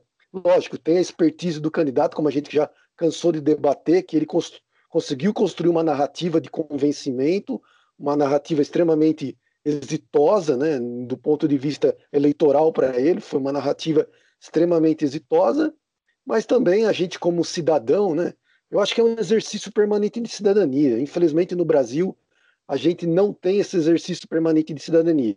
Né? A gente não tem nem o hábito de ir em reunião de sim é, para discutir questões do nosso condomínio. A gente não vai nem em reunião para discutir questões triviais do nosso dia a dia, né? a gente sempre acaba delegando para o outro, né? E aí, meu, é, acontece o que acontece, né? A gente acaba sempre elegendo salvador da pátria e achando que isso vai resolver o problema. E só mais um ponto que eu queria destacar, que o Cris também abordou, essa questão da informação, né? É, o governo atual, né, acha que, que tirando a informação, né, é, como vem fazendo agora, acha que vai vai conseguir dar um balão na imprensa, né? Como ele falou em questão do Jornal Nacional. Quer dizer, é ridículo, né? É ridículo, é de uma idiotice tamanha, né? Você achar que você subtraiu uma informação, se ela vai ser divulgada às 19 horas ou vai ser divulgada às 22 horas, isso vai mudar a realidade. Muito pelo contrário. Eu acho que só é, quando o Jornal Nacional não deu a, a notícia, né? É, porque não tinha informação ali por volta das das 20 horas, e depois entrou com uma pequena ediçãozinha às, às 22 horas, a audiência que ele teve às 22 horas foi maior do que a audiência que ele teve às 20 horas. Quer dizer, é de uma idiotice tamanha. É quem não entende absolutamente nada de comunicação pode achar que você, você subtrair hoje em dia uma informação, você vai resolver o problema da comunicação. É uma brincadeira, né? É, chega a ser ridículo, né? Cris? Bom, eu vou falar do Lula. é, essa descrição que o, que, o, que o Lula fez, ela poderia servir também para um governo com um vice-empresário que enriqueceu bancos, né? Pode remeter aos elogios a Marta Suplicy, né? Segundo Lula, a melhor prefeita de São Paulo, que votou pelo impeachment. Então, assim, é o Lula sendo Lula. Entendo, acho que é, se, se você parar para até para analisar a questão central, olha, eu não quero assinar isso ainda, porque eu quero analisar, ok. Mas também está muito claro, né? Tipo, se eu não tiver na cabeça disso, eu também não entro. Entendeu? Então, é, é, vamos lembrar quantos candidatos aí pelos estados e municípios que, de partidos que apoiaram em massa o impeachment, o PT já apoiou de lá para cá. Sabe? É, não é o momento. Não é o momento. E essa, e essa, é, essa união não é união de chapa para concorrer a nada. É, é simplesmente uma união para você conseguir é, ter do mesmo lado é, pessoas para combater o bolsonarismo. Uma questão de humanidade, né? Então, me soa muito estranha essa recusa do Lula, como me soou, me soou muito estranho o comentário dele sobre, sobre o coronavírus outro dia. Sabe? Para mim, uma coisa está muito ligada à outra. É. Gil, quer dar um pitaco aí para gente? É, não, só ia fazer um complemento, até junto com o que o, o Juliano falou, e, o, e com, o Chris, com o que o Cris falou agora. É, o Juliano citou que a gente teve o, o plebiscito em 93, e lá para cá, 27 anos, cara.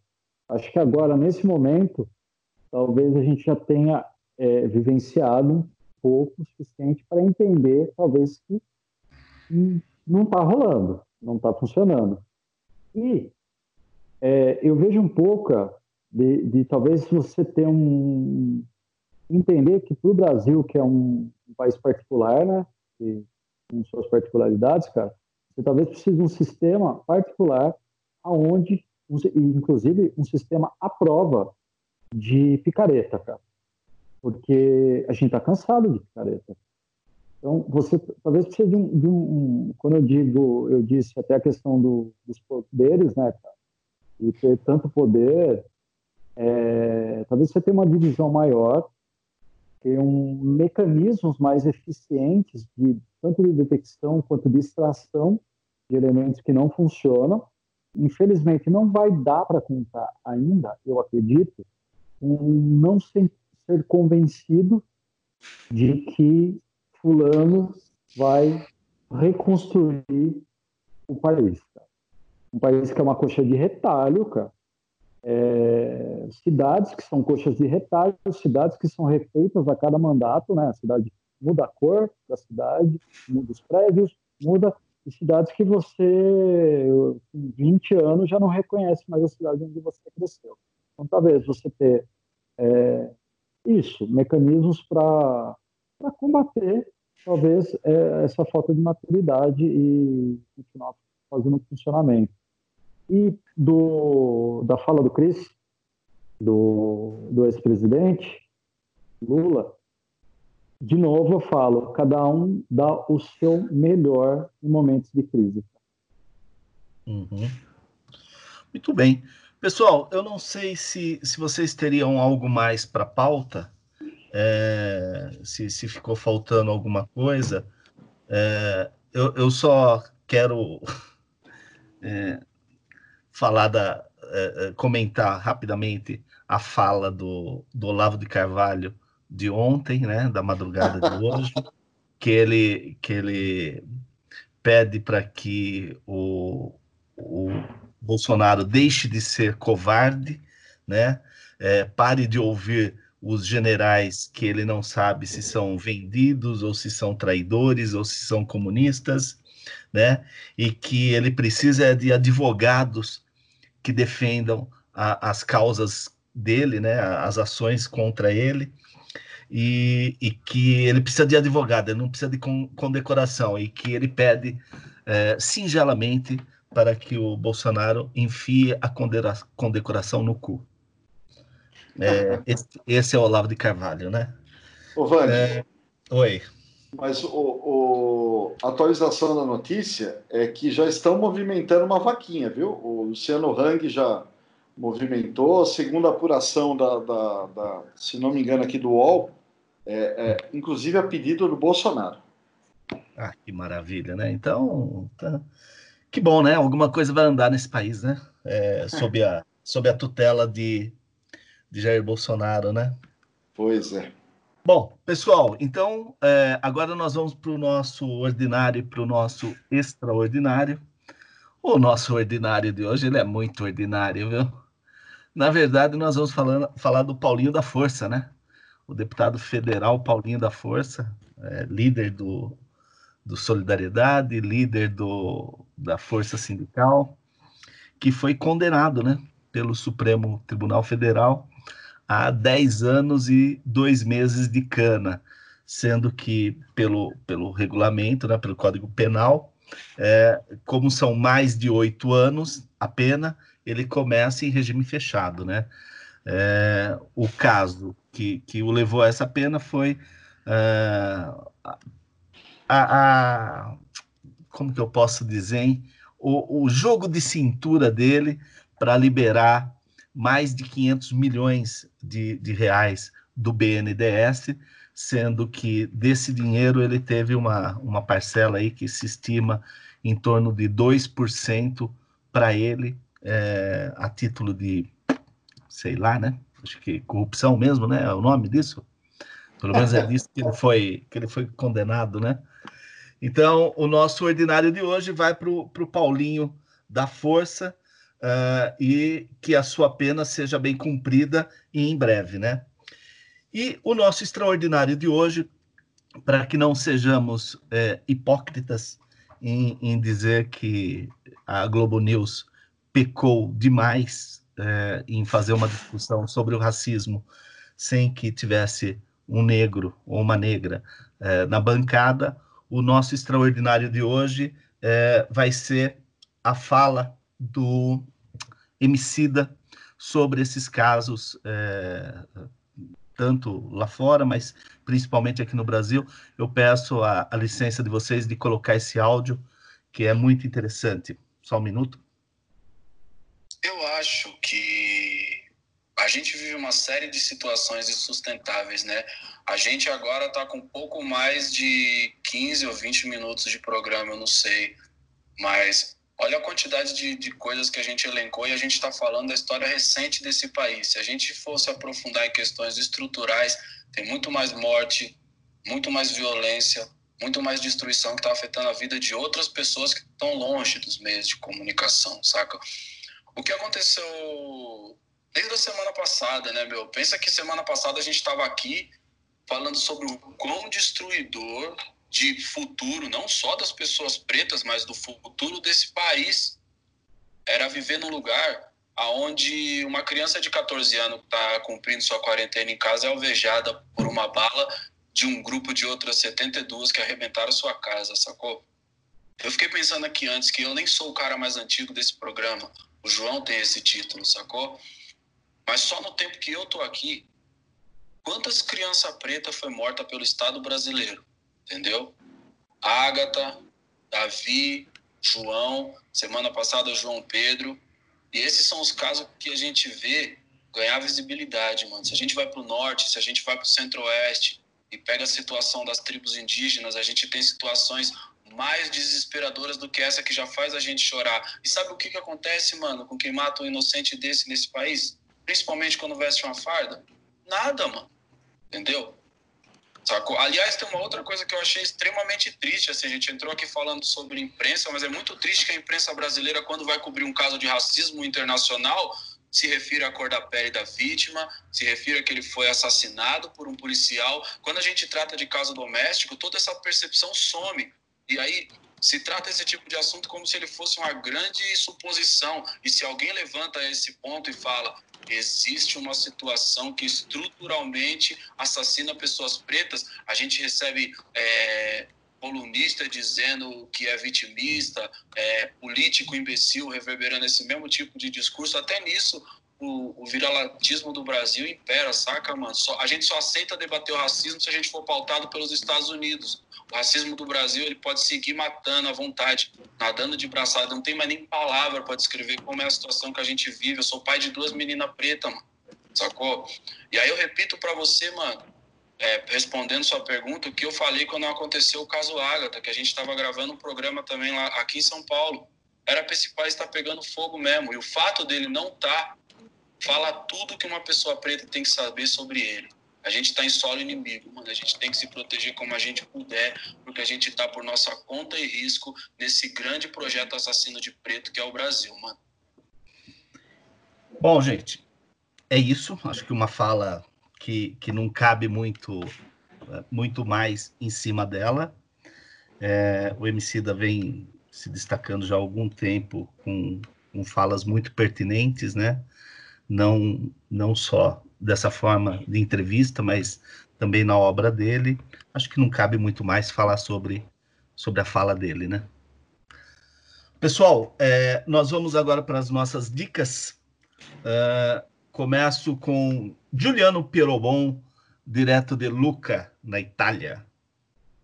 Ah, galera, minha dica, minha dica vai ser um livro do Alejandro Jodorowsky chamado Cabaré Místico é um livro muito bacana. Eu peguei aqui o livro italiano, né, para aprender a língua.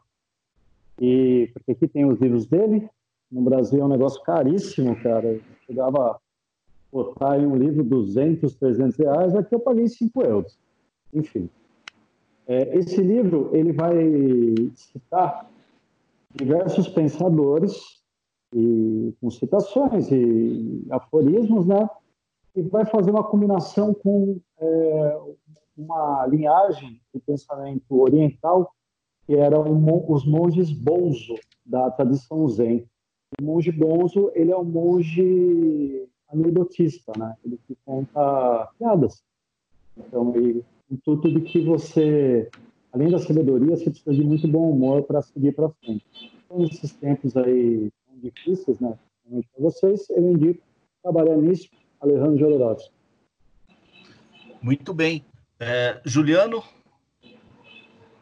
Olha, a minha sugestão desse episódio é o blog do Fernando Gabeira, que chama Diário da Crise. O Gabeira é, ele tem um site, né, que, que é o gabeira.com.br, e dentro do site tem esse blog e ele é, ele coloca é, diariamente, lógico, né, é, análises muito interessantes em relação ao que está acontecendo. Eu tenho acompanhado é, e assim, é, um, é uma síntese muito, muito legal, muito interessante. Para quem não tem muito tempo para ficar lendo muito sobre o que está acontecendo na política, na economia, enfim, é um cara que tem uma expertise, um talento gigantesco para conseguir sintetizar é, muitas informações em textos muito curtos. Então, a minha sugestão é o blog do Fernando Gabeira, que chama Diário da Crise. Está disponível no site dele, que é gabeira.com.br. Vou deixar o link é, na descrição do episódio e fica aí a minha sugestão. Beleza. Cris? Ó, minha primeira dica é o livro Deserto dos Tártaros, do Dino Buzzati, que eu terminei essa semana, né? Um livro já muito conhecido, é, extremamente bem recomendado, e ele conta a história de um oficial, né, o Giovanni, que é destacado para o forte, né, para o Forte Bastiani, que fica na divisa com, com esse, esse deserto na região dos Tártaros. Né? Então ele vai para lá jovem, na esperança de grandes aventuras, conquistas, guerras, e, e vai contando o passar do tempo da vida dele, né? o quanto a gente fica esperando por algo, o quanto o tempo passa, é, as esperanças, ilusões, livro belíssimo. E a segunda dica é o filme Brexit, com Benedict é, Cumberbatch, é, contando a história, né, que a gente já foi contada muitas vezes, principalmente sobre a ótica aí da, da questão das redes sociais, da Cambridge Analytica, né, sobre, sobre a estratégia vencedora do Brexit. Mas é, eu recomendo, é, para quem for ver esse filme, que olhe pela ótica da campanha perdedora também. O quanto é você ficar, é, é, você desprezar e não entender quais forças estão movimentando a sociedade, né? De achar que você com métodos que que ou, ou, com formas de método nem tanto, né? Porque o método da campanha vencedora é, a gente não pode falar tão bem, mas é, é, o quanto é você abrir mão de realmente pegar no pulso da sociedade, entender o que está acontecendo é, e desprezar essas questões, né? que também é parte da, da, do resultado ali do Brexit. Muito bem. Cris, eu quero me interferir aqui, fazer uma interferência na, na sua primeira dica, que é o deserto dos tártaros, que eu estou com, com o livro na mão. É, eu li esse livro pela primeira vez em junho de 2008, né? Inclusive, eu anotei aqui. Eu li ele pela segunda vez em 2015 e eu comecei a ler ele novamente. Porque assim como o livro, né, como a história, né, que tem o decorrer da, da vida do, do Giovanni, é, ele é muito interessante você ler em, em várias, em, em, várias fases da sua vida. É, super indico a, a, o livro também, acho muito interessante e com certeza eu vou fazer essa leitura mais algumas vezes, espero fazer mais algumas vezes na minha vida ainda, né? Ô, Bom, Vande, e eu também opa. é muito, muito interessante foi ter lido nesse momento da quarentena, né? É, porque a gente também está esperando por algo, né? E o tempo está passando para todos, né? Claro foi, claro. Foi, foi bem interessante a experiência. É. Bom, a, a minha dica é um livro também é do Daniel Veloso Irata. Na verdade, é a tese de doutorado dele. É, sobreviver na adversidade, mercados e formas da vida. Por que, que me interessou esse livro? Primeiro, porque é uma indicação de, de Gabriel Feltran, né? Um, o doutor Gabriel Feltran, lá da, da Federal de São Carlos, um cara que eu respeito muito, e principalmente depois que eu li é, o livro dele, Irmãos, uma história do PCC, é, acho o, o, cara muito antenado nessas, nessa questão social, né? E por que, que eu estou lendo esse livro agora? Porque esse livro ele trata do que, do que Foucault chamou de ilegalismo popular, que é toda aquela é, é, comunidade, né, toda a sociedade, toda aquela força econômica que está na ilegalidade. Aquela, aquela força motriz é, das cidades, dos grandes centros, que é marginalizada, completamente marginalizada, mas é aceita. Qual que é a minha intenção com a leitura desse livro? Primeiro é entender todo esse mecanismo. E o segundo é estar atento, uh, porque a impressão que nos dá é que, inclusive, essa economia será extremamente afetada. Então, quando se tira o mínimo que está caracterizado com esse ilegalismo popular, o que, que vai acontecer com a nossa sociedade?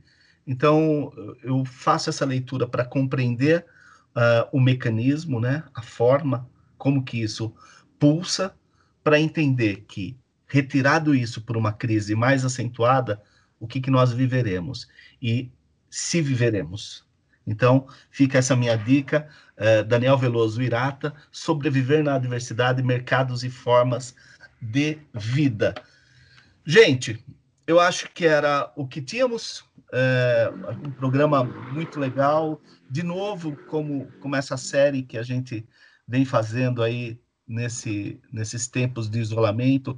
Não é um programa leve, não é um, pro, um programa tranquilo, né? É um, um episódio cheio de fatos que a gente não gostaria de estar debatendo, mas estamos, né? Então, agradecer muitíssimo a, a visita, né? O retorno à casa do Gil, é muito legal, é gostoso ouvir alguém que está respirando é, um ar a pleno pulmões, né? Plenos pulmões, é, muito diferente do que nós estamos vivendo aqui, e sempre ecoa, viu, Gil, no meu ouvido aqui, aquela fala da sua participação anterior, é, em que você disse assim: Eu estou preocupada com vocês aí no Brasil. Gil, obrigado, cara. Muito obrigado. Imagina. Cris, um grande abraço. Ju, Valeu, pessoal. Despeçam-se do nosso convidado e. Gil, um beijo, cara. Se cuida aí, boa semana. Para você Obrigado, também, Gil. vocês também. Obrigado, Juliano. Obrigado, foi um prazer Obrigado, novamente gente. falar com você. Obrigado. E, ó, grande prazer falar com vocês, participar do programa. E chamou, eu tô aqui. gente, vida Muito. longa, vida longa ao, ao, podcast. E a nós também. Pessoal, vida então. Longa, agora... ordinária. então, a música para que sobe para descer a nossa cortina aqui do programa vai ser do álbum Amarelo do Emicida, a música Principia. Beleza? Tchau, tchau. Até semana que vem. Até, abraço para todos. Tchau, tchau.